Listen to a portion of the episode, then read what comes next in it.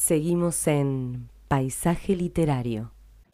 Estamos de regreso e ingresamos en nuestra sección de entrevistas.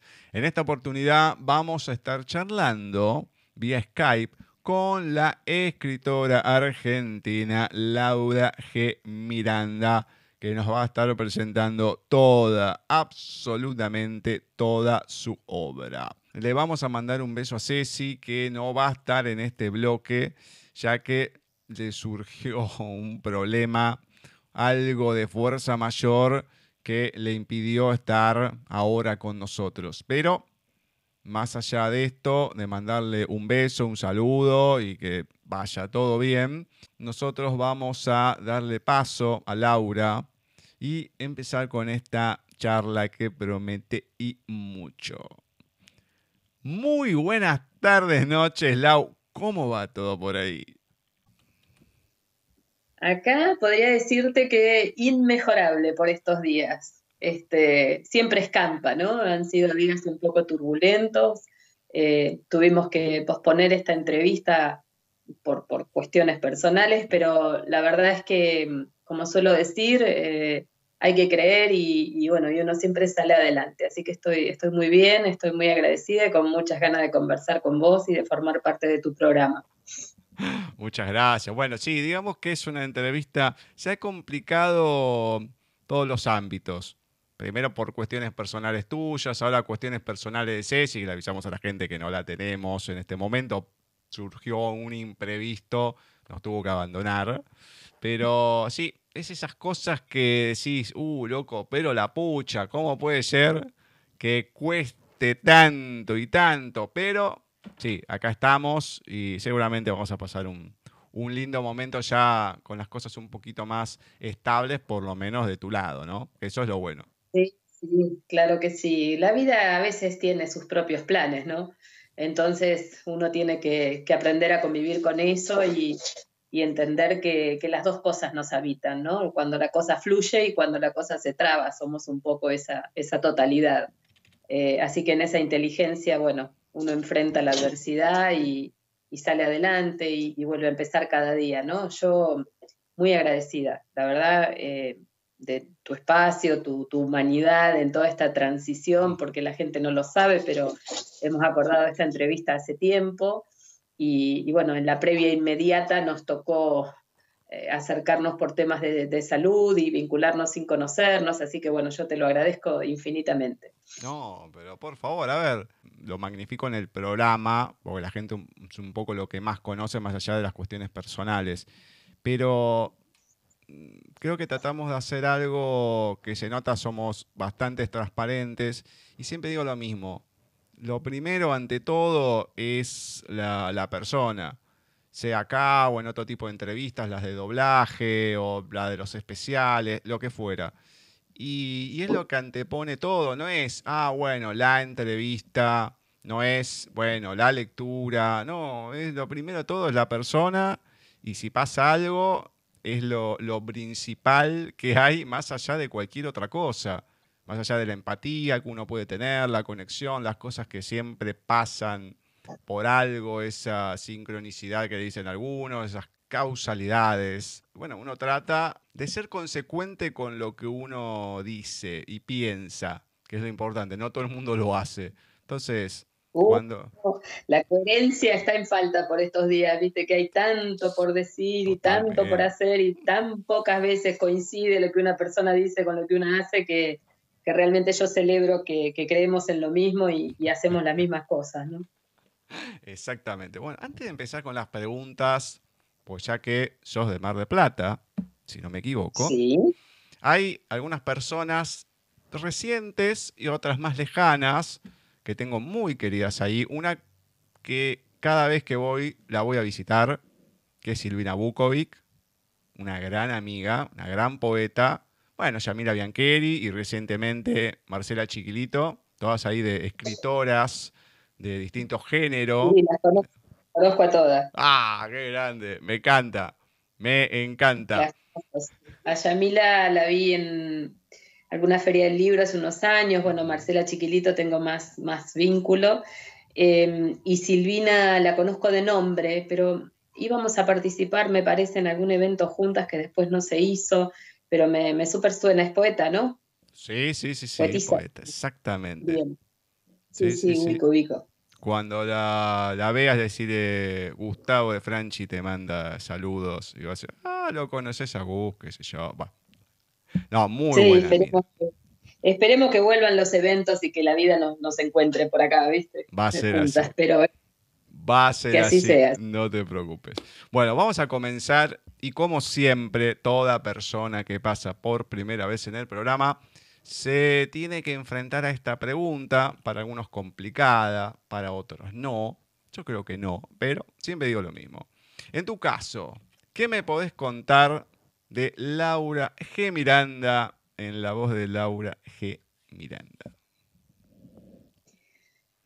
Bueno, es una preguntaza, ¿no? Casi un, propósito en la vida, concluir quién es uno, ¿no? ¿Quién es y cuál es el propósito? Em, creo que soy una mujer que em, aprendió a vivir en el ahora, que se animó a, perseguir su sueño, que es hacer esto que, me gusta hacer. Sentí que tenía algo para decir y que podía hacerlo a través de mis novelas. Eh, y patí un poco el tablero, ¿no? Porque yo soy, soy abogada. Em, y lloré mucho sobre mis codos también para llegar al lugar donde hoy estoy. No siempre fue, con el diario del lunes es, es fácil, es lindo, pero el camino editorial es complicado. Eh, yo estoy próxima a que se publique mi séptima novela, pero no ha sido el lugar de gloria que hoy ocupo, ¿no? Hoy tengo un lugar de privilegio.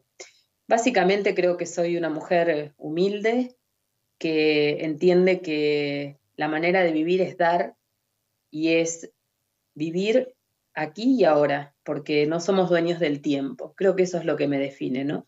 Tratar todo el tiempo de dar y estar absolutamente convencida de que no somos dueños del tiempo y que entonces hay que disfrutar como, una misión en esta vida, eh, cada cosa que nos toca vivir, lo bueno y lo malo, como te decía al principio, las dos cosas viven en uno. Creo que esa soy, una mujer que se animó a, y se anima a ir por lo que quiere, que da todo en el camino y que no espera nada, eh, porque entiendo que la mejor manera de, de tenerlo todo es justamente eso, darlo todo. Después lo demás viene porque, porque el universo te lo devuelve, ¿no? Y te lo devuelve multiplicado. Pero yo lo, cuando escribo trato de, y cuando vivo y con cada cosa que hago, trato de vaciarme de lo mejor que tengo para dar y, nada, después que la vida fluya. Creo que esa soy, esa mujer. Me encanta, me encanta. ¿Cómo es que nace en tu vida la inquietud por la literatura, cuándo es que empezás a agarrarla, a quererla, y cuándo es ese momento con la escritura, ¿no? Mm, esto es para mí, quiero ir por acá. Mira, la palabra siempre tuvo que ver con mi vida, desde que era muy chiquita. Eh, yo tengo 52 años y soy de la época en que en la escuela te daban composiciones, te daban redacciones. y había certámenes de poesía y yo estaba en todos lados desde muy pequeña. Eh, después, en épocas de adolescente, con los primeros amores, me enamoré de la poesía, eh, de, leer mucho poesía, leer los clásicos, a escribirla y participar en certámenes. Em, escribía todas las cartas de amor de todas mis compañeras de colegio, es decir, todo lo que había para escribir siempre me tocaba a mí, fue, yo me, ponía en el rol del que fuera y decía lo que hubiera que decir, porque tenía como ese, ese don del, buen decir, ¿no? De la palabra, de decir a lo mejor cosas tremendas de la mejor manera. Después, bueno, la vida, me casé, tuve mis hijos y me alejé un poco de todo esto. Siempre fui una buena lectora, pero no fue hasta mis 40 años que eh, participé en un certamen de poesía italiano en Calabria y dije, bueno, si, en esto me va bien, vuelvo. Y me fue bien, obtuve una, la primera mención y claro, para volver me di cuenta que, la poesía no publica, o sea, es, es, muy difícil que te publiquen un libro de poesía. Y ahí nace esta aventura de decir, bueno, voy a escribir una novela y le voy a dar a mi prosa ese estilo un poco poético que, que me define eh, como siendo leal a, mis convicciones y, a mi amor por, el decir lindo de la palabra. Y bueno, eh, anduve un camino de un año y medio hasta que conseguí que se publique mi, mi primer novela, lo cual en ese momento me parecía, pero extenuante y larguísimo, y la realidad es que a hoy te digo, un año y medio en tiempos editoriales es nada. Eh, porque bueno, hay muchos libros eh, en espera para leer en las editoriales, hay muchos filtros, pilas y pilas de manuscritos, mucha gente que escribe. Eh, entonces creo que soy una bendecida, ¿no? Pero em, creo que fue a mis 41 años concretamente que tomé la decisión em, y por allí, por mis, mientras estaba en esa espera, fui a una feria del libro y, y sentí que ese era mi lugar, ¿no? Parecía como un sueño muy grande, porque a ver, cualquiera que entra a la feria del libro y por más que escriba no puede pensar, este es mi lugar o sentirlo. Fui una atrevida en mi, en mi pensamiento, pero la verdad es que sí, que lo sentí. Dije, esto es lo que quiero para mí. Y bueno, a partir de ahí le empecé a robar tiempo al tiempo, porque el otro gran tema es cuándo escribís, ¿no? Cuando tenés chicos chicos, una profesión, una casa, una vida, porque todo continúa. Eh, yo vivo cerca del mar, pero no escribo mirando el mar, ni mucho de la que la gente cree que los escritores tienen esa, esa paz interior, ¿viste? No, a mí ladran los perros, viene el cartero, los chicos te piden cosas, bueno, pasan cosas. Em, pero me decidí, tomé, tomé, una decisión desde muy adentro hacia afuera y creo que esa, esa convicción me, me, dejó en el lugar en el que hoy estoy, ¿no? Eh, he recorrido un, un camino próspero, digamos. Tuve una editorial que me publicó tres libros al principio, después se fusionó con otra, yo quedé sin contrato, volví a empezar, publiqué con una editorial de aquí, de la universidad más chica, y un día me golpearon la puerta, un día me vinieron a buscar de, de BR Editoras, que soy mi, casa editorial, y bueno, a partir de ahí estoy viviendo en una montaña rusa, ¿no? Porque es todo como, como todo buenas noticias, como un despliegue que, jamás imaginé, que supera mis mejores sueños. Ahora, ¿cómo haces para combinar las letras con las letras? O sea, la abogacía con la escritura, más allá de los chicos, que ladra el perro, que el cartero, que qué sé yo, que qué sé cuánto, de una profesión tan, no sé si decir dura, depende en la rama de la abogacía que uno se enfoque, pero igual, todo es casi negativo, lo que hay que pelear, lo que hay que hacer, más allá de algunos otros trámites que pueden ser más tranquilos, con las letras. Y si también lo utilizás, parte de tu profesión, no digo casos que te han tocado, pero parte de tu profesión en tus obras.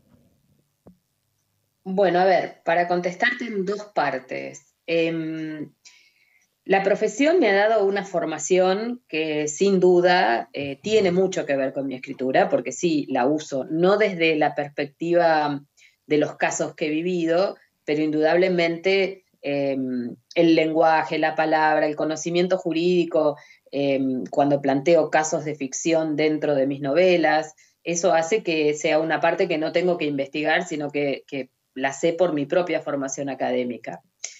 En cuanto al ejercicio, bueno, hasta mi cuarta novela trabajaba en la profesión, yo siempre ejercí eh, en la rama del derecho de familia, así que he hecho muchos divorcios, eh, bueno, todo lo que está vinculado a, la comunicación familiar es desgastante, es difícil, eh, lo hice por más de 20 años. Y cuando los libros empezaron a llegar a un lugar donde, donde podía hacerlo ya como, como algo profesional, eh, dejé el ejercicio privado de la profesión. En este momento yo trabajo para, en la Universidad Nacional de Mar del Plata como abogada dictaminante en la Dirección de Asuntos Jurídicos, eh, con lo cual la profesión del litigio, la, la, que es afuera, ya no la ejerzo desde hace algunos años. Eh, pero mm, lo hice compatible a puro esfuerzo, ¿no? cuando uno quiere algo, eh, tiene que mm, enfocarse en eso, en lo que quiere. Eh, somos eso en, lo que enfocamos nuestra energía. Entonces, si vos me preguntás si fue fácil, no, no fue fácil. Pero fue posible, sí, muy posible. Siempre de cara a, bueno, a esto que he logrado después, que es poder dejar la, profesión, dejar el estudio, ¿no? La atención privada, para dedicarme de lleno a, a esto otro que me encanta, que es escribir y cumplir con mi trabajo en la universidad, pero es distinto porque dictaminar en expedientes administrativos no te lleva de cara al litigio, al cliente, a la audiencia, es, es, otra cosa, ¿no? Es, es, más académico, es derecho administrativo, es otro tema. Bueno, yo hace varios años, antes de perder la vista, lo ayudaba a mi hermano, contador público nacional, y una de sus clientas era abogada, también abogada de familia. Claro, a veces iba acá en la Ciudad Autónoma de Buenos Aires, pleno centro. Cuando me tocaba esperar, a veces estaba en la sala, con las dos partes, digamos, ¿no? Y digo, Dios mío, ¿cómo hace? Está bien, te tiene que gustar, es tu profesión, estás trabajando, todo lo que quieras, pero salís con unos nervios de ahí, si no lo podés manejar eso. Una cosa dice el actor, bueno, maneja las emociones, tiene las herramientas, pero por eso lo planteaba, porque, digo, me imagino que salís con una carga tan negativa de esos momentos, que ¿cómo haces? bueno, hay, un mito, bueno, hay un dicho que, que yo tomo como cierto, ¿no? Y es que en muchos casos eh, la gente se conoce en los divorcios, los hermanos se conocen en las herencias. Eh, entonces es como que lo peor, digamos, del ser humano es eso que habita muy en el rincón. En situaciones de conflicto extremo son muy pocos los que lo pueden manejar.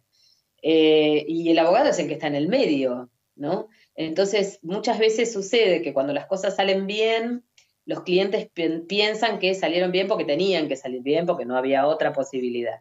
Y cuando las cosas salen mal, salen mal por la labor del abogado, ¿no? Entonces es como que siempre bailamos con la fea, porque eh, el, reconocimiento es medio raro en esta profesión.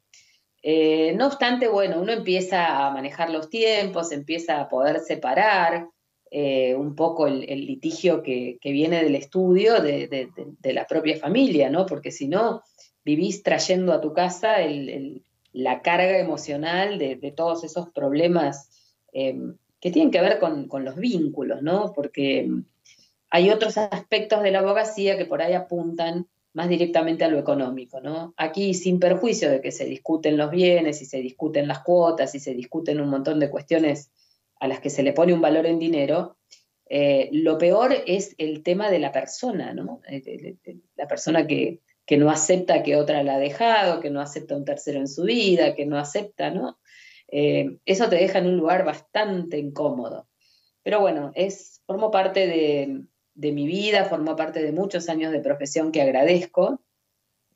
Y creo que mm, la mejor manera siempre es un buen arreglo, ¿no? Más allá de, de que he sido parte de muchos litigios, también he sido parte de muchísimos acuerdos en donde, bueno, pasado este, este momento en el que todo arde, la gente va encontrando un poquito su lugar, ¿no? Hay, hay de todo, pero hay gente que, termina entendiendo que es mejor el acuerdo.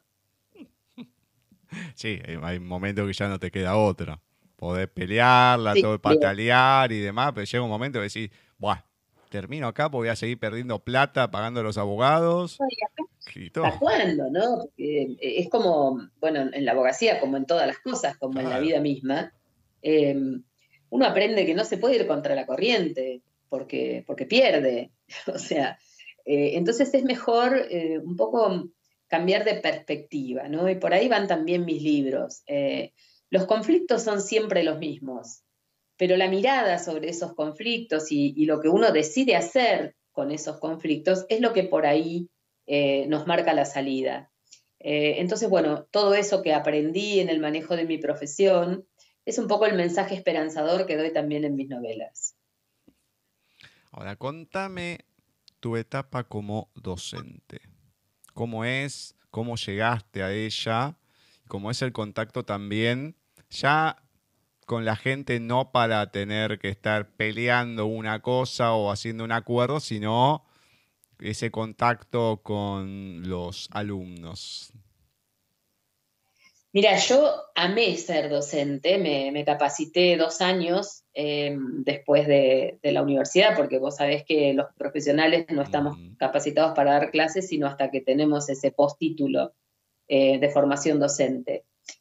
Yo di clases hasta hace dos años, por lo mismo, ¿no? Cuando los libros, me, volver a mí me empezó a llevar de viaje y me empezó, ese año fue muy complicado, tuve que pedir licencia en la escuela eh, y bueno, cuando se acabó la licencia del año y todo prometía seguir viajando y, yendo con mis libros hacia muchos lugares, me pareció lo más responsable dejar esas horas de, docencia que tenía. Pero lo hice por 20 años. La docencia me lo dio todo en el sentido de que mm, el aula es, es el mejor lugar donde invertir, ¿no? Yo formaba en derecho, formaba en educación cívica, pero formaba en humanidad, porque esos chicos que pasaban por mi aula estaban formando a la persona que iban a ser por el resto de su vida. Eh, hoy todavía me, encuentro con ellos, tengo muchos que me siguen en las redes, los veo crecer, los veo recibirse.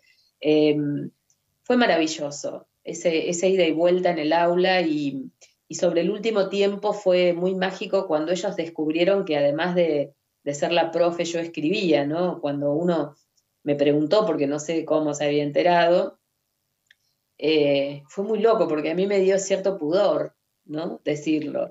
Y, ahí ellos eh, no podían creer que, googleaban y aparecía un seudónimo, mi, nombre es Laura y en realidad la G es de mi apellido real, Miranda es el nombre de mi hija y es mi seudónimo.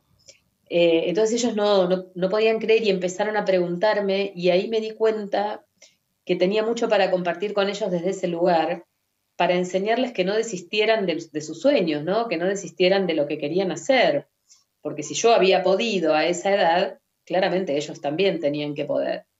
Eh, así que bueno, he tenido grupos formidables, chicos inolvidables y una experiencia, la verdad que cuando mandé el telegrama de renuncia eh, lloré en el correo. Le hablé a mi directora y lloré porque lo sentí, sentí dejarlo. Pero bueno, eso para hacerlo hay que hacerlo bien. Y, yo tenía muchas, mucha demanda horaria y de viajes y el aula requiere continuidad. Los chicos no pueden estar con reemplazos todo el tiempo, bueno, no era la idea. Así que esa etapa de mi vida se quedó en mi corazón para siempre, ¿no? Y además me mantuvo muy vinculada a la adolescencia. Yo daba clases en, quinto año y en segundo. Eh, y son edades fabulosas, ¿no? Son, son edades muy lindas para, para invertir cosa buena, porque, porque bueno, es lo que sembramos, ¿no? Lo que después se cosecha, después son los, los adultos esos que tienen tanto para dar o no. Ojalá, ojalá algunos docentes te escuchen, porque no hay pocos, no, no los reagrupo a todos, pero en el colegio de mi sobrina más chica, que pasa en muchos lados, empiezan las clases y hay una maestra que hace siempre lo mismo. Va el primer día o los primeros días, ¡pac! Licencia. Hasta fin de año. Empieza el año, va unos días, una semana, ¡pac! Licencia, todo el año. Son los del sistema que, el sistema permite, pero bueno, no, no está bueno porque lo bueno clase es generar el vínculo con el alumno. Eh, y para eso hay que estar, hay que ir, hay que saber sus nombres. Yo sabía los nombres de pila de todos mis alumnos.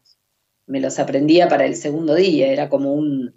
Yo no los dejaba cambiar de lugar, ¿no? Empezaban las clases, ellos después me conocían por eso también.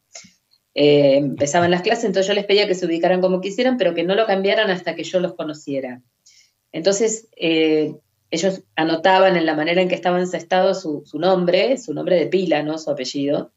Solía no saber sus apellidos, sí sus nombres, eh, y yo me los aprendía de memoria. Entonces, cuando llegaba a la segunda clase y de acuerdo a cómo estaban sentados, yo los llamaba por su nombre, era todo como un hallazgo, ¿no?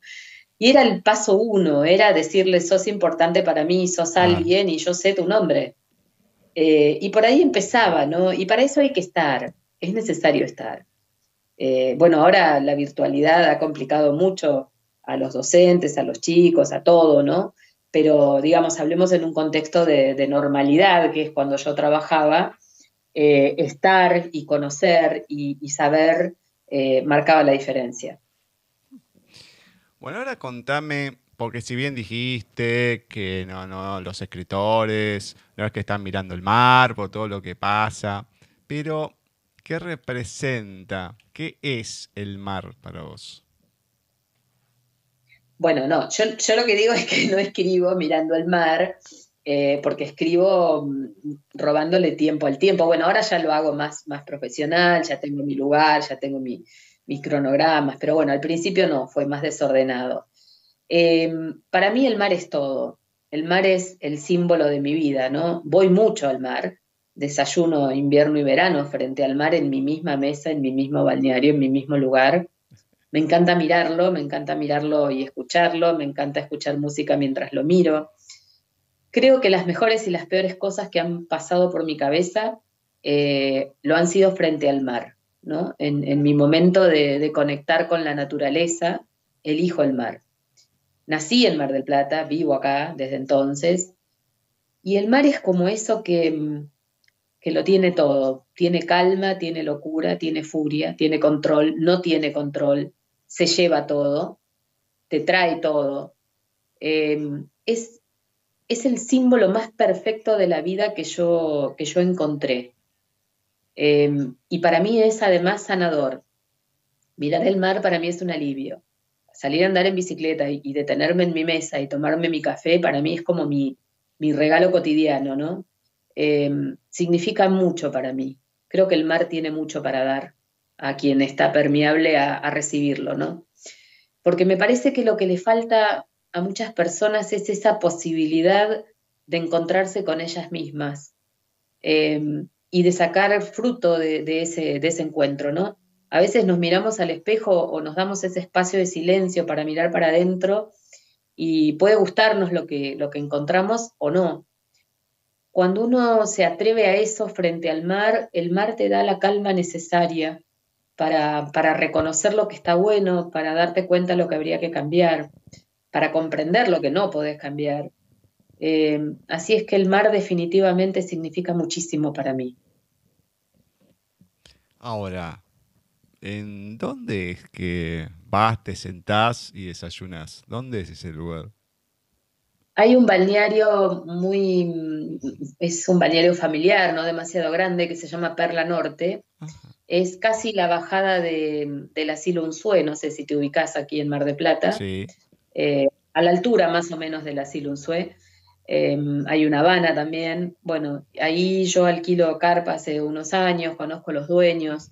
Soy una persona de, no cambiar las cosas que funcionan. Me gusta mucho mi, pertenencia a mis lugares, ¿no? Y si, si, miran mi Instagram o mis redes, van a ver que muchas veces arrobo Perla Norte y la misma mesita desde hace años y la pileta. Y además voy muy temprano, eh, esto creo que es consecuencia de que estoy vieja y ya no tengo muchas ganas del turismo, más allá de, la necesidad de mantener distancia y toda esta nueva realidad.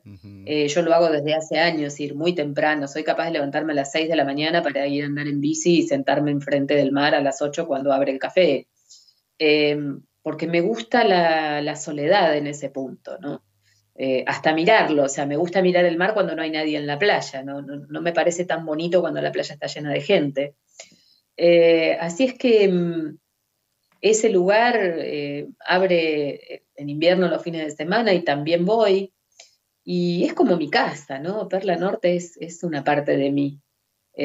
quiero mucho, además es una empresa familiar atendida por, toda la familia, sobre todo el padre y el hijo, gente a la que quiero mucho.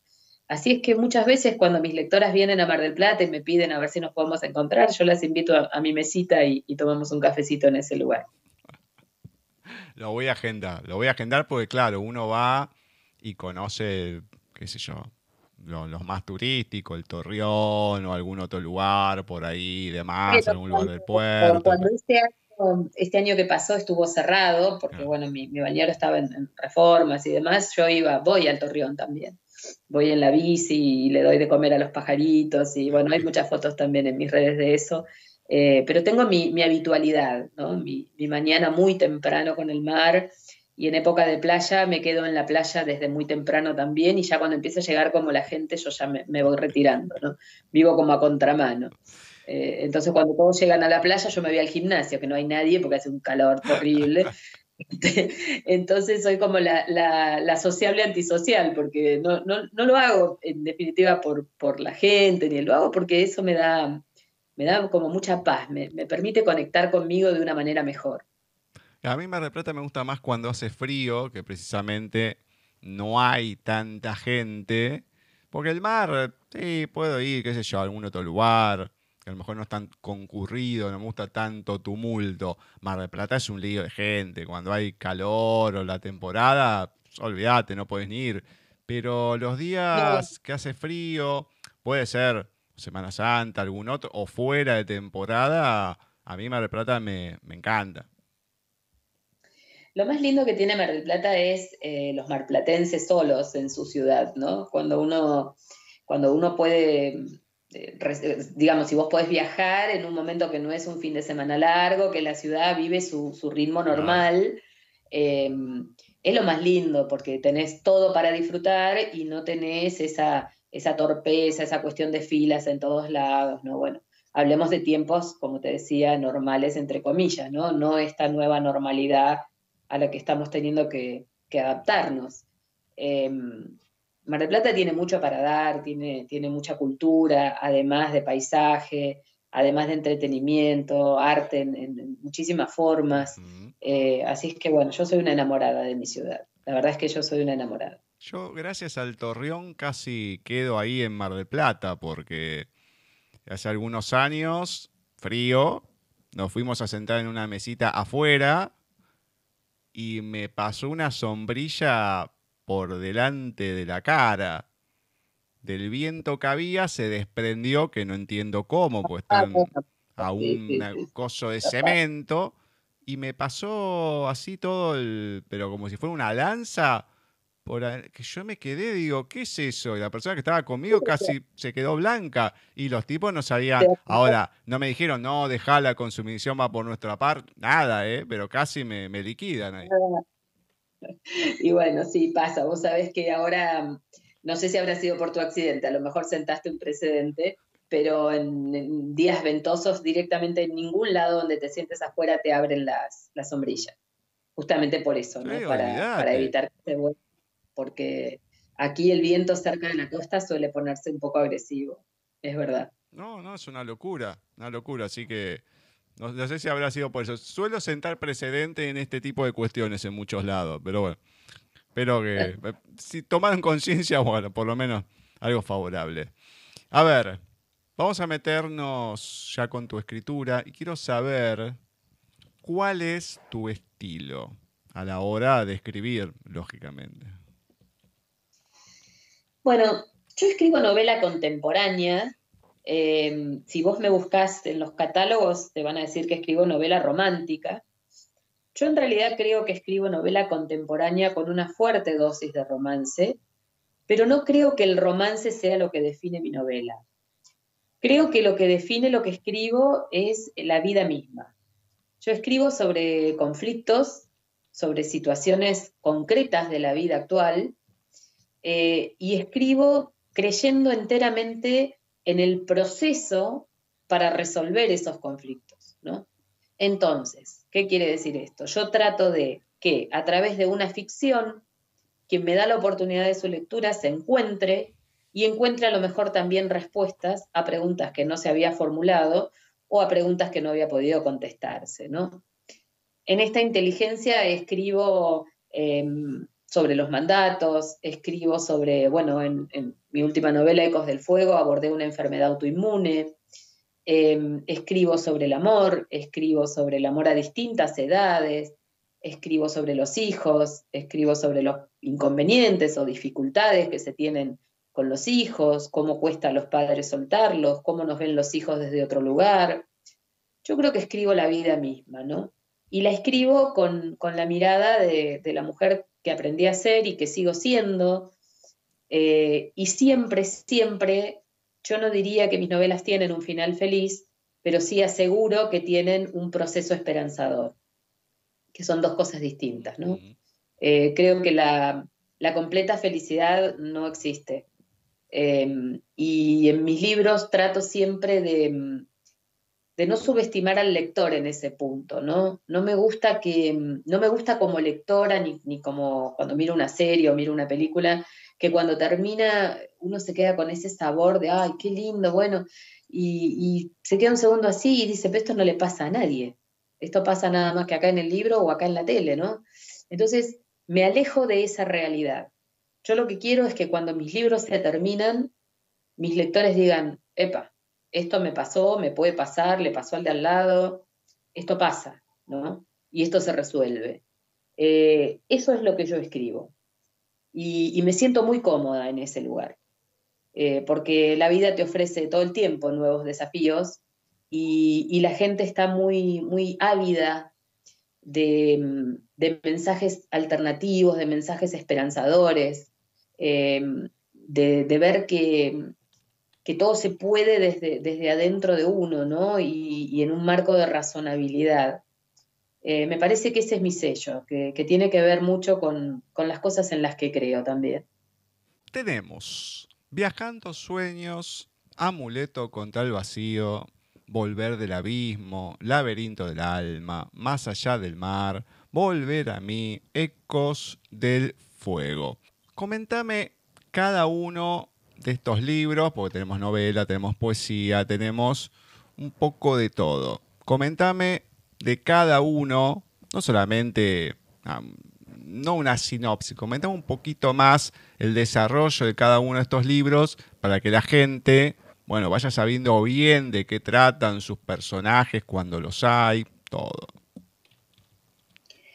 Bueno, mira, Viajando Sueño fue un poco, eh, es, un poemario muy pequeño que fue autopublicado acá en Mar del Plata. Em, consta de 41 poemas, porque eran los, años que yo tenía en ese momento, eh, y es un libro que fue un gusto que me di, ¿no? Eh, a mí escribir poesía me encanta, hay muchas en mi web, y Viajando Sueños era esto, comenzar a viajar este sueño que, hoy transito y que, se ha vuelto una realidad.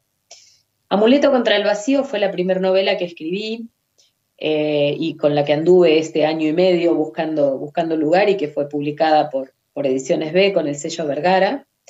Em, el hilo conductor de esa novela es el vacío, eh, pero como suelo hacer en todas mis novelas, no es el vacío en un solo punto, no es la pareja que falta, es a todas las personas nos, nos alcanza el vacío en algún momento, o porque nos falta una pareja, o porque nos falta un familiar, o porque hemos perdido la identidad, o porque nunca conocimos nuestro pasado. Es, es eso que falta, ¿no? es el vacío. Eh, y en ese contexto, una gran historia de amor entre, entre un hombre con un perfil bastante oscuro, que tiene una historia que se va develando. Esa novela sí está atravesada por una causa judicial que va avanzando a la par de la novela. Em, y es una novela que, que me lo dio todo en cuanto a que fue el primer paso. ¿no? Después vino Volver del Abismo, eh, que fue relanzada por mi editorial, ahora se llama Después del Abismo. Eh, es la misma historia con, algunas modificaciones muy leves, el lenguaje neutro, una de ellas. Y ahí lo que quise contar es que todos mis personajes tocaran fondo, ¿no? que todos llegaran a ese día donde no te querés levantar. Porque basta, no soporto una más de esta vida ni de ninguna otra.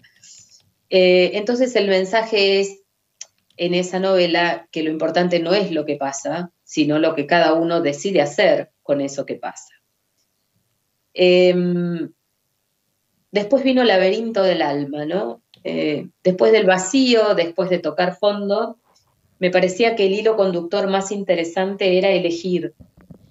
Eh, las personas tenemos que elegir continuamente, ¿no? En la vida y nunca sabemos si lo que elegimos es lo más o lo menos importante, porque lógicamente siempre algo tenemos que dejar de lado.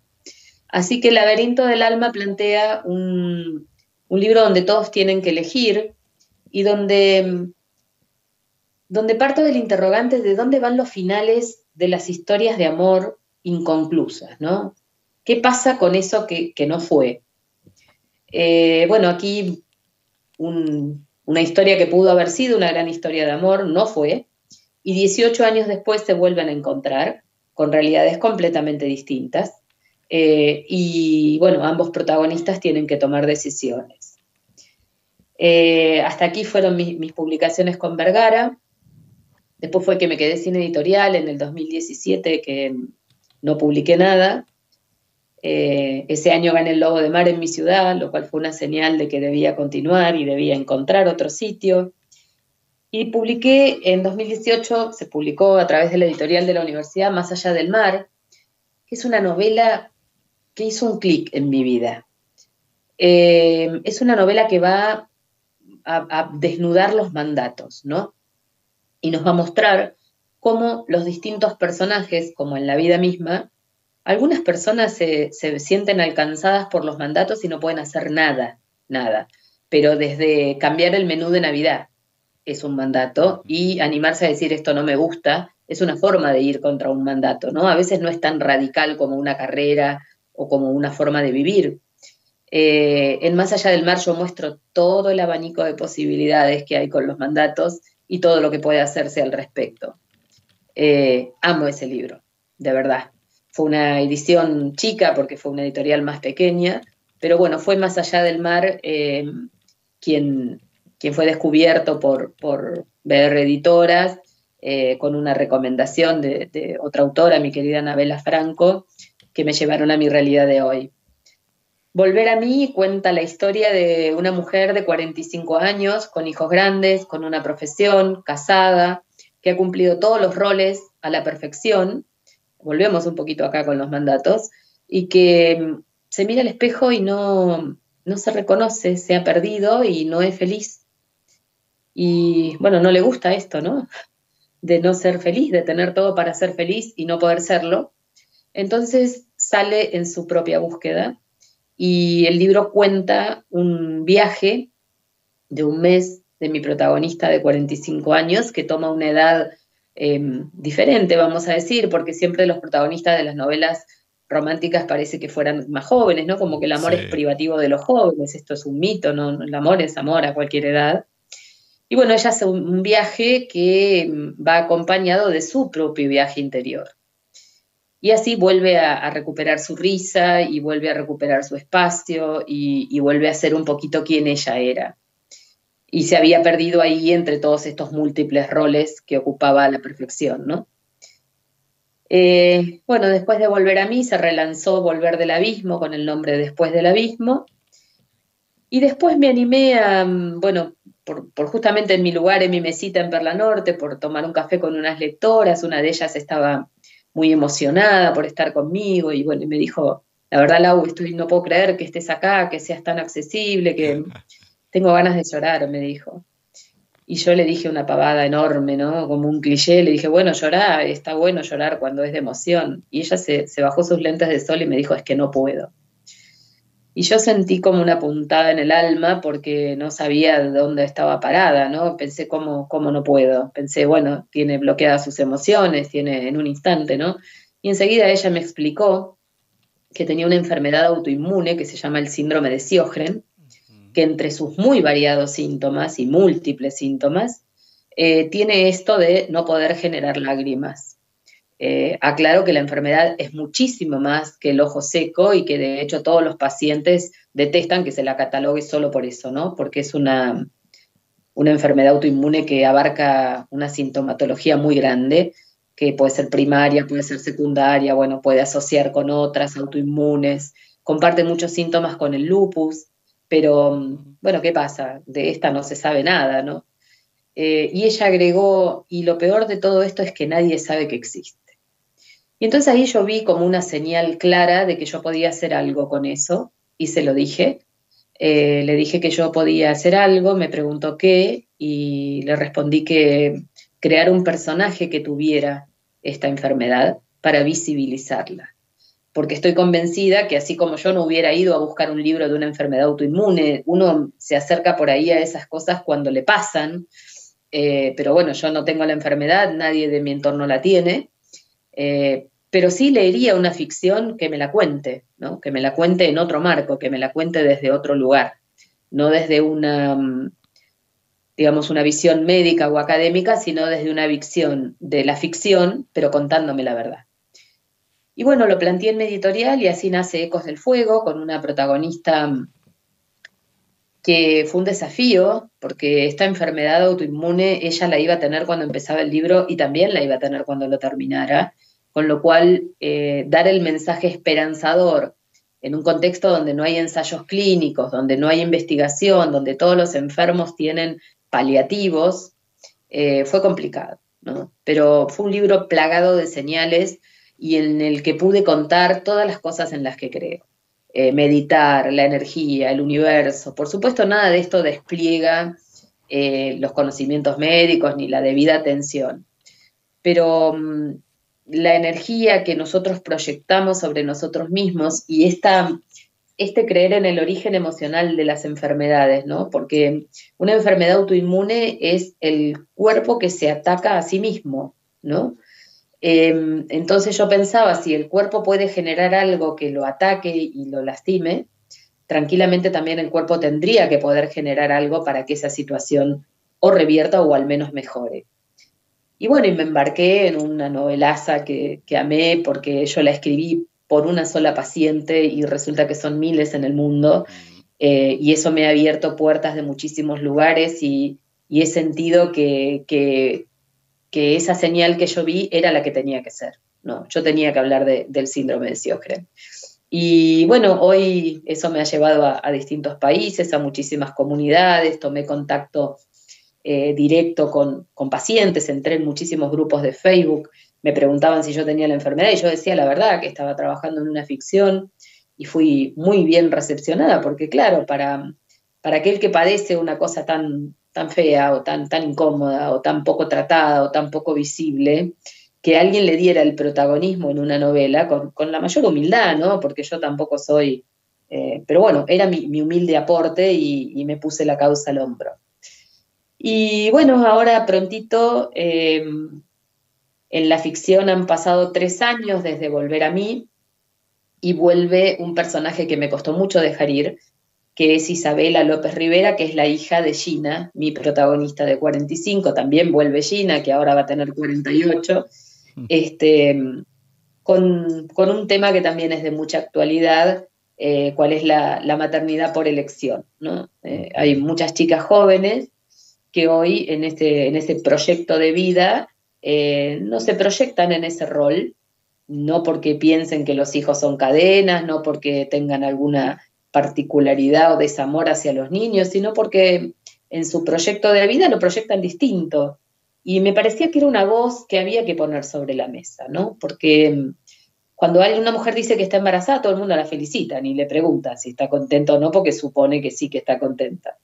Pero cuando alguien, alguna mujer dice que ella no va a tener hijos porque no quiere tenerlos, hay un prejuicio que todavía pesa eh, y creo que aquí es como otro, otro mandato, ¿no? Otra, otra cuestión que había que poner sobre la mesa. Eh, y, bueno, se viene un libro que, que amé. Podés reírte porque yo a todos los amo en mi editorial se ríen porque yo siempre digo, este es el mejor que escribí hasta ahora y siempre es el último, ¿no? siempre me, creo que el último que hice es, el mejor. Eh, y bueno, nada, me, divierto un poco con eso porque es cierto, me, enamoro, me entrego, me lleno de tal forma de, lo que estoy haciendo que, creo que ese supera este, a los anteriores, ¿no? Que sigo siendo yo, pero que me reinvento con la temática. Eh, así que bueno, esa es toda mi, mi producción hasta el momento y, estoy muy contenta, me ha dado muchas, muchas satisfacciones. Bueno, hablando un poco de mandatos, de esto último que decías, cuando uno toma una decisión, por ejemplo acá de no tener hijos y demás, es una postura de cada uno. Yo siempre digo lo mismo. Mientras a mí no me jodan, hagan lo que quieran. O sea, mientras no se metan conmigo, eh, cada uno tiene una cosa. Por ejemplo, nosotros en las entrevistas de doblaje. Marcela quien es que la coordina y demás, y todo dice, no, porque no me contesta, no quiere. A ver, si no quiere contestar, no quiere una entrevista, no le interesa, o cobra por las entrevistas y le decimos que no, está perfecto. Tiene derecho a cobrar y nosotros le decimos que no. Tiene derecho a no querer entrevistas, tiene derecho a no contestar, porque no somos amigos, no somos familia, ni nada. Está perfecto y hay que entenderlo de esa manera. Y acá también, si uno no quiere algo, sea lo que fuera, está perfecto. A mí me pasó una vez con un amigo y la pareja. La pareja tenía una enfermedad autoinmune también y es hereditaria. O sea, ya se es una enfermedad que va pasando, o sea, se transmite por la mujer, o sea, por la maternidad. Y dice, no, de ninguna manera yo no voy a tener ni nada, qué sé yo, no voy a tener hijos, que esto, esto. Digo, y yo lo miraba medio a mi amigo, sin mirarlo porque no veo. Digo, pero bueno, a ver, hay diferentes maneras de tener un hijo, no necesariamente es la de quedar embarazada. Podés adoptar, podés hacer eh, una, no sé, alquilar un vientre, depende de las posibilidades de cada uno, el pensamiento y las ganas, pero no te cerres a no, a que sea de una manera sola. Pero yo pensando en, mi amigo porque uno lo veía que sí, que no es que estaba desesperado por tener, pero como que en algún momento le, gustaría. Entonces, ahí también juega un poco el no querer abrir un, espacio y también a lo mejor entre ellos se entendían de esa manera. Perfecto, es una decisión de cada, de cada pareja, pero tampoco el cerrarse a algo por una situación. Hay situaciones y situaciones, lógicamente. Lo que te decía al principio, ¿no? Eh, esto de, de, no forzar cuando las cosas no son, eh, también es una señal. O sea, que las cosas no pasen también es una señal. Yo creo mucho en las señales. Estoy muy permeable a, todo lo que me indica algo, ¿no? Siempre estoy mirando a ver qué tiene para decirme eso que está sucediendo delante de mí. Em, y a veces cuando las cosas no pasan, también es una señal. Eh, y como vos decís, ¿no? No hay un modelo único, o sea, no venimos con un manual a esta vida, no sabemos cómo, eh, no hay una sola manera de vivir la vida considerémonos afortunados si al final del camino decimos, puff, qué viaje, ¿no? Este, lo viví como pude, como me salió, con errores, con aciertos, pero lo viví. Eh, lo que sí tengo muy claro es que no hay modelos a seguir. Eh, hay tantos modelos como verdades, como, como individuos se animen a sentarse a mirarlas, ¿no? Em, coincido con vos en que no hay una única salida, eh, las cosas no están ni bien ni mal, eh, cada uno es lo que quiere ser y está en el otro respetar ese, ese deseo, ¿no? Se llama empatía. Eh, a ver, si alguien quiere cobrar por una entrevista, bueno, que cobre. Si alguien entiende la vida de esa manera, bueno, que, la entienda. Si alguien es egoísta, si alguien es generoso, si alguien... Eh, yo creo que estamos... Es tan difícil plantearse cambiar un pequeño hábito propio, ¿no? Que cuesta toda una ceremonia lograr cambiar algo en uno, que realmente pensar en, intentar cambiar al otro, en intentar que el otro haga, entienda o deje de entender, no, me parece que cada uno tiene sus tiempos, cada uno tiene su karma, este, y, bueno, yo comparto tu visión, ¿no? No hay una sola manera de cerrar una situación o de encontrar una solución, eh, hay que estar abierto a la que deba ser pero entiendo que ese, ese proceso evolutivo no en todas las personas va al mismo ritmo, ¿no? Entonces capaz a tu amigo le, le hacía falta vivir otras cosas para, para, llegar a esa conclusión, o a lo mejor no llega a esa conclusión en esta vida y le hace falta volver alguna más, ¿viste?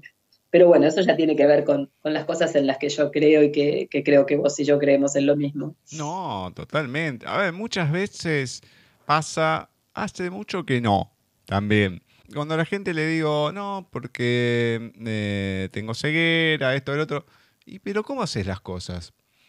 Y haciéndolas. Encontré la manera para poder hacer el programa de radio, para poder grabar, para poder editar, y bueno, lógicamente, de un día para el otro no fue, pero fue pasando el tiempo, al principio rompía bastante la paciencia, lo sigo haciendo en otros ámbitos, no, soy hmm. típico de, Acuario, eso, lógicamente. Me fui amoldando, acostumbrando, y si un programa no lo podía usar como lo usan los demás, bueno, a ver, ¿cómo lo puedo usar? Uso otro programa y amoldarme a ello, pero no veía que tenía que ir por ahí. Y bueno, y lógicamente, las cosas pasan por algo, no es para que sea tan fácil el camino, y bueno, hay que amoldarse y siempre hay dos alternativas em, cuando pasa algo, y siempre lo comento, digo, mira, yo me podía haber tirado debajo de un tren o seguir adelante. Y para mí la primera no es una opción. Así que hay que seguir y ver de la manera que a uno le, le vaya bien, crea que puede ir por ahí, o como decís vos, lo que se te va cruzando también en cierta manera, porque la radio fue fortuito, contando un amigo que me dijo... Eh, por ahí no fue fortuito, por ahí estaba esperando por vos y vos lo, supiste ver. No, claro, pero... Sí, no, no, eso obviamente, pero no el tema de decir, no, no, quiero hacer radio, voy a buscar, no es que nació de mí, o sea, encontré un amigo buscando gente de la primaria que había empezado la, radio y me dijo, no, vos tenés que tener un programa. No, olvídate, vete un programa de radio. Yo, estás loco. No, que sí, que sí. Obviamente me convenció desde el 2009. O sea, empecé con uno, después se modificó en otro y 2012 empezamos con paisaje. Y cuando me dijo para hacer un programa literario, no, no, estás loco, yo no me puedo poner a hacer un programa literario, ponerme en camisa de once varas. O sea, si no sé prácticamente nada, bueno, y me terminó convenciendo. Le pregunté a Ceci, me dijo que sí, que qué sé yo, bueno, y arrancamos. Es como que, bueno, tenía que ir para ese lado, pero no era algo que a mí se me hubiese cruzado por la mente jamás. Se me cruzó y bueno, vamos. Aunque dije que no, bueno, después se modificó y se hizo y hoy en día creo que cualquiera que me conoce no me puede concebir sin estar en, radio de alguna manera, no importa que sea en forma aficionada, pero el tener contacto con la gente, el hacer las entrevistas y demás es como que no, ya está, el que me conoce es como algo inherente a mí. Y bueno, evidentemente era, después te dicen, no, sí, porque vos tenés el tercer chakra desarrollado de la comunicación, bla, bla, bla, bla, perfecto.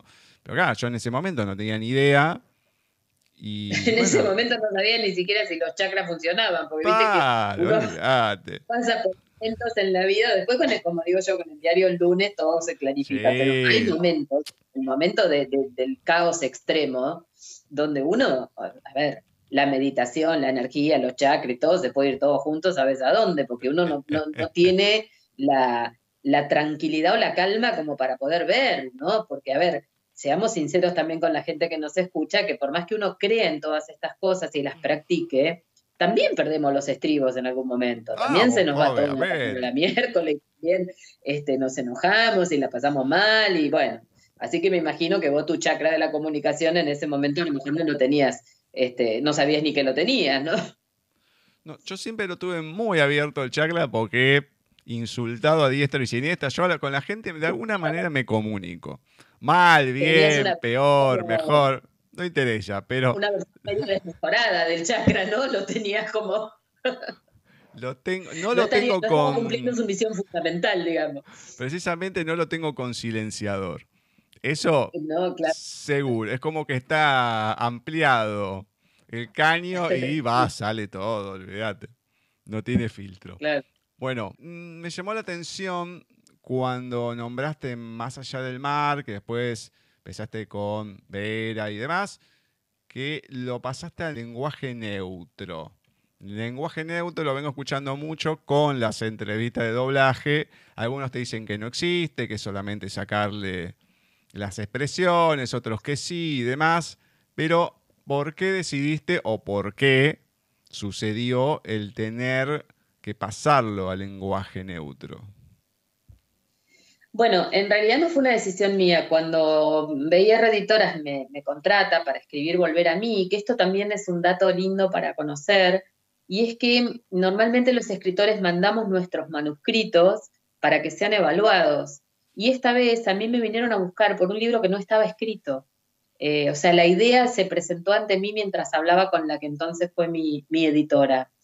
Eh, bueno, y ahí me dijeron que tenía que escribir en neutro, yo escribía de voz, mis anteriores libros están de voz, eh, una de las modificaciones en el relanzamiento de, Abismo fue esa, es que mis libros salen en todo Centroamérica, desde la Casa de México, y desde la casa de BR Editoras Argentina. Ahora también estoy en Brasil. Eh, bueno, se venden a todos los, países de habla hispana. Entonces el voz es muy, muy de acá, eh, con lo cual el lenguaje neutro devino en una, en una condición de escritura. La verdad es que no, no lo padecí, me costó los primeros capítulos, pero después ya, ya me reacostumbré.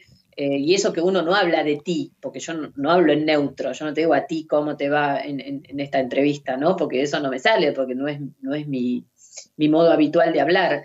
Pero sí, en la escritura no, no, me ha generado ningún inconveniente, no, lo manejé bien. Perfecto. Bueno, a ver, ¿qué nos regalás? ¿Qué fragmento de qué novela, de qué libro nos vas a regalar en este momento para que la gente conozca de otra manera tu escritura? Bueno, mira, voy a ir a buscar Volver a mí, ya. Me parece que está bueno que, te lea el prólogo de, de esta historia, ¿no? Es muy cortito igual, pero dice mucho. Y dice así, a veces hay que partir, tomar decisiones dolorosas y difíciles, reunir en un mismo acto de valentía fuerzas que no se tienen y verdades que no se afrontan. Tomar distancia, soltar las certezas y bucear en la intensidad de lo que no se conoce, pero se necesita. Hay momentos en la vida en los que una maleta es la única opción.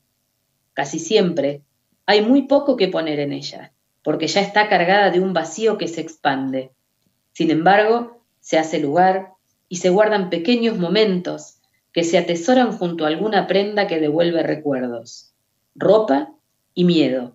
Además, esa foto que evoca el pasado del que se quiere escapar mientras en los ojos brilla la nostalgia de lo que fue.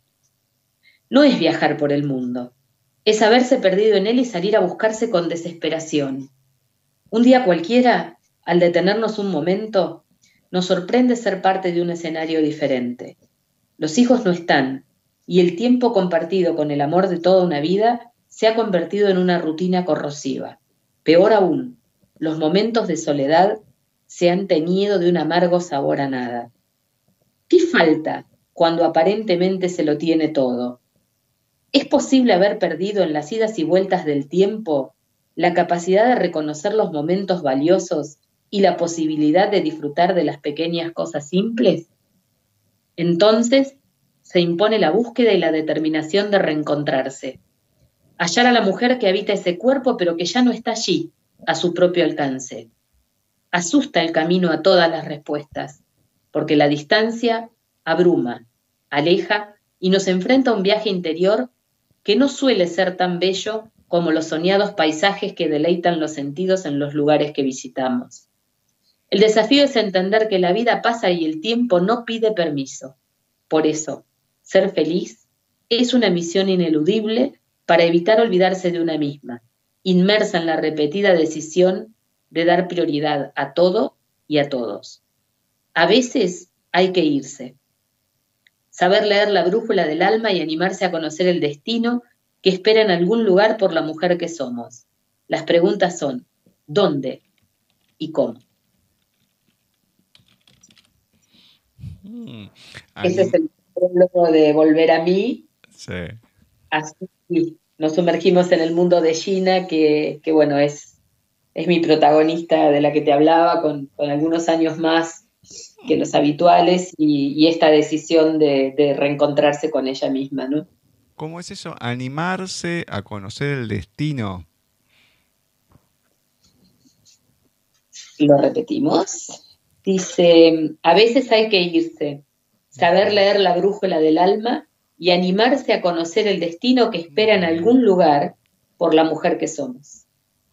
Eso es muy importante porque si hay algo que la gente le tiene miedo es al propio destino porque no sabe cómo va a ser y siempre uno lo ve de una manera tan negra, no siempre, pero en algunas ocasiones, ¿no? De acuerdo a lo que a uno le va pasando el ser humano, esto está escrito desde el lugar de Gina, pero tranquilamente podría ser Gino, ¿no? Porque, a ver, también puede suceder, y de hecho sucede, que un hombre a los 45 años sienta que tiene todo para ser feliz y no lo sea, y eso no lo convierte en una mala persona, ¿no? Darse cuenta de eso y, buscar ajustar algunos cambios o ver qué hace para, para recuperar su risa o lo que fuere.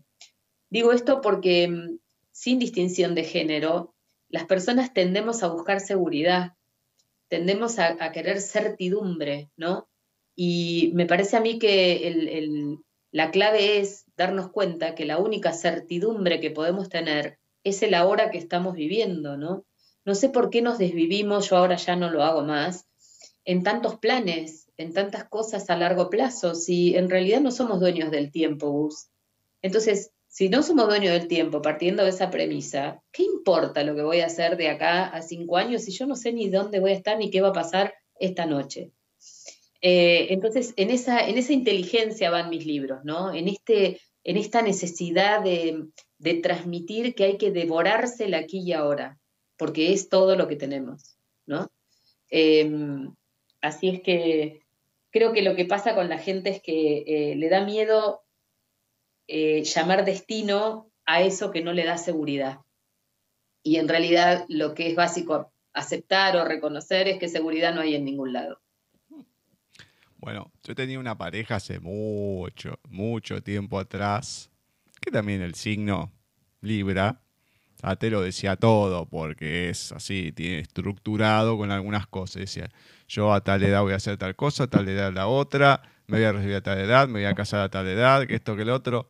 Yo decía, mirá que yo soy de planificar, ¿eh? decía, carajo, pero ¿cómo podés vivir de esa manera? Porque está bien tener planes, me quiero recibir, me quiero casar, genial, pero a tal edad tal esto, a tal edad de esto, podés visualizarlo, genial, pero tampoco podés vivir eh, como si fuera una línea de tiempo, solamente tu vida y cumplir esas metas por tiempo y demás, en vez de dejarte de llevar. Después cuál es el, problema? Yo, soy una libra rebelde también, ¿no? Soy libra, pero soy, soy rebelde, ya te habrás dado cuenta por... ¿Sabes cuál es el problema de esas, de esas estructuras tan arraigadas? no son las estructuras en sí mismas, porque a ver, no está mal, yo eh, estudié, me recibí, me casé, tuve los chicos, tengo una casa, el auto, los perros, la camioneta, qué sé yo, pero el problema de todo eso es cuando vos te sentás a mirarlo y no lo hiciste porque vos querías. Cuando el mandato te alcanzó silencioso, te envolvió, te metió adentro, y cuando vos te querés acordar, tenés la vida que otro quiso que tuvieras o que, o que la sociedad tiene planificada porque es más o menos lo que hay que hacer. Entonces, lo corrosivo de los mandatos es que son silenciosos. Lo importante es elegir esa vida. Entonces no se vuelve un mandato, se vuelve una decisión. Lo, feo es cuando no se decide. Entonces sí, si suponete yo ahora mirara para atrás y dijera, bueno, caramba, yo hubiera querido no tener hijos, bueno, qué macana, porque ya tengo dos. Eh, a mí no me pasa eso, yo estoy conforme con la vida que he tenido pero hasta, hasta donde llegué, cuando sentí que tenía que, hacer otra cosa, ¿no? Y, a ver, hay que sentarse, decir, con el título, la oficina y todo instalado, bueno, sí, pero yo soy abogada, pero yo quiero escribir. Y bueno, todos los comentarios no son, ay, pero qué bueno, la creatividad te va a ir muy bien, ¿no? O sea, todo el mundo te dice, bueno, fenómeno, ¿qué vas a vivir? Este, y, viene la cuota esa de, terrenalidad que, que, te pincha cualquier globo, eh, y bueno, y uno tiene que, hacerse cargo de esos cambios, de ser progresivo, es decir, yo no dejé la profesión hasta que esto no anduvo, pudo no haber funcionado nunca, a ver, también pasa, ¿no? Y bueno, y que no hubiera funcionado también hubiera sido una señal. Pero me parece que el secreto es em, animarse a lo que uno quiere con un, con un grado de em, independencia emocional, ¿no? No, ¿no? no hay un solo camino, no hay una sola manera de ser.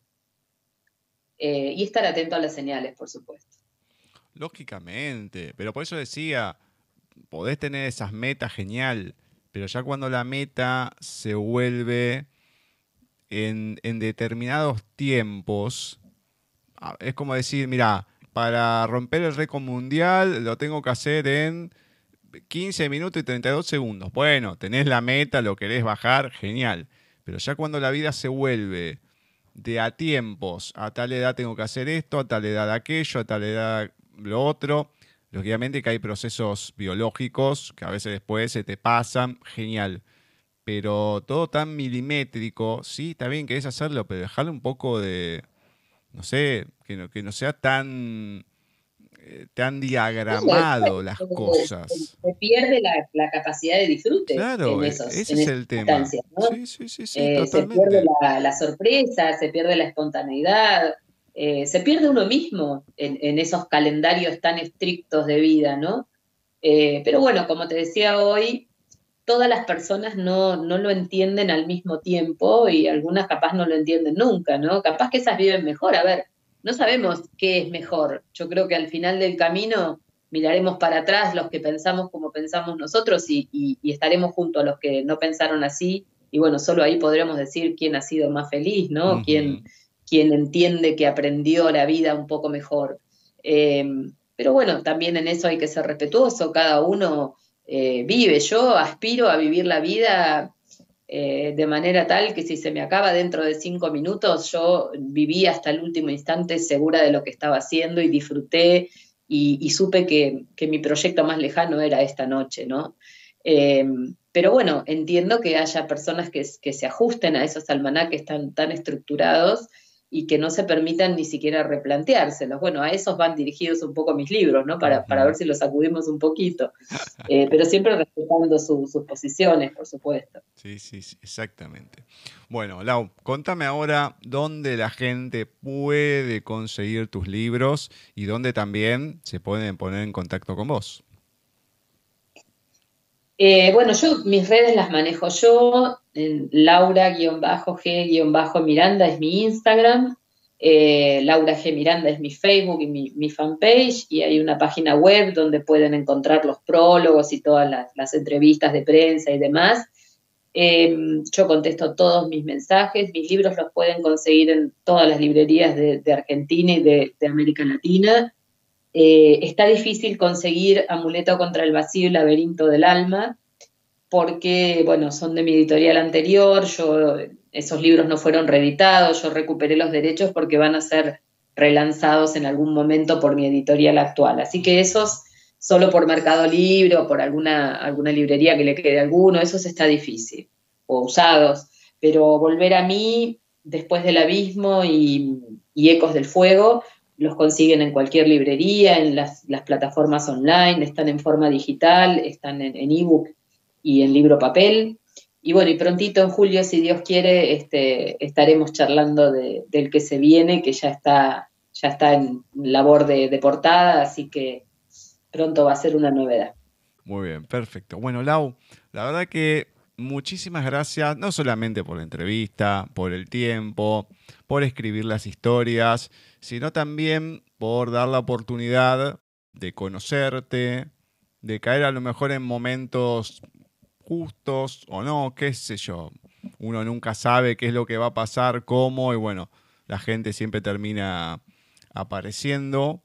La verdad que muy buena persona, muy buena persona. Hasta ahora los que voy conociendo de Mar del Plata es como los malagueños, pero más en argentino. Tienen una onda, pues yo vuelvo a remarcar a Yamila, a Marcela, a Sil como que vengo encontrando mujeres, más que nada, de las que recuerdo de Mar del Plata, con, más allá de la onda, con sensibilidad, que no siempre es tan frecuente.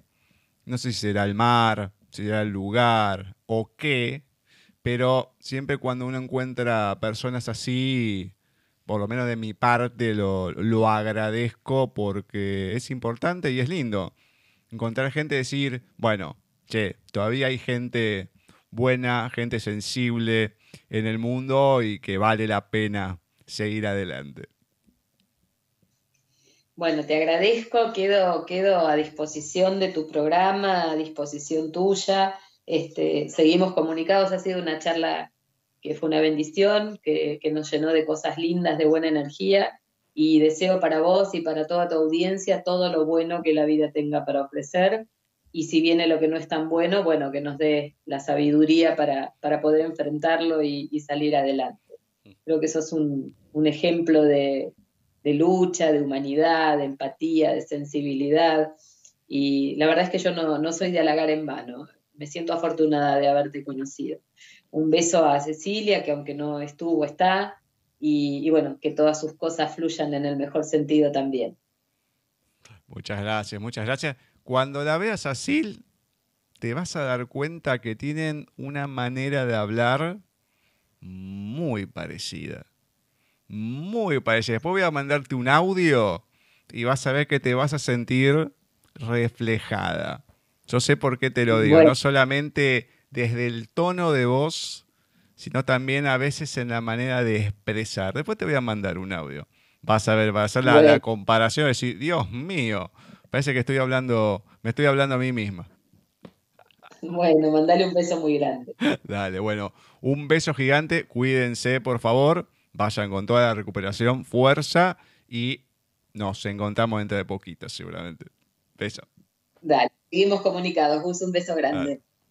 Así ha pasado por nuestra sección de entrevistas la escritora, abogada, docente Laura G. Miranda, que nos estuvo presentando toda su obra. Viajando sueños, Amuleto contra el vacío, Volver del abismo, Laberinto del alma, Más allá del mar, Volver a mí y Ecos del fuego.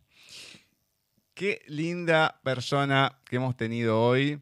Más allá, sí, abogada, docente, ya lo ha dejado, ¿no? Escritora, más que nada hoy y por lo visto desde siempre y por mucho más.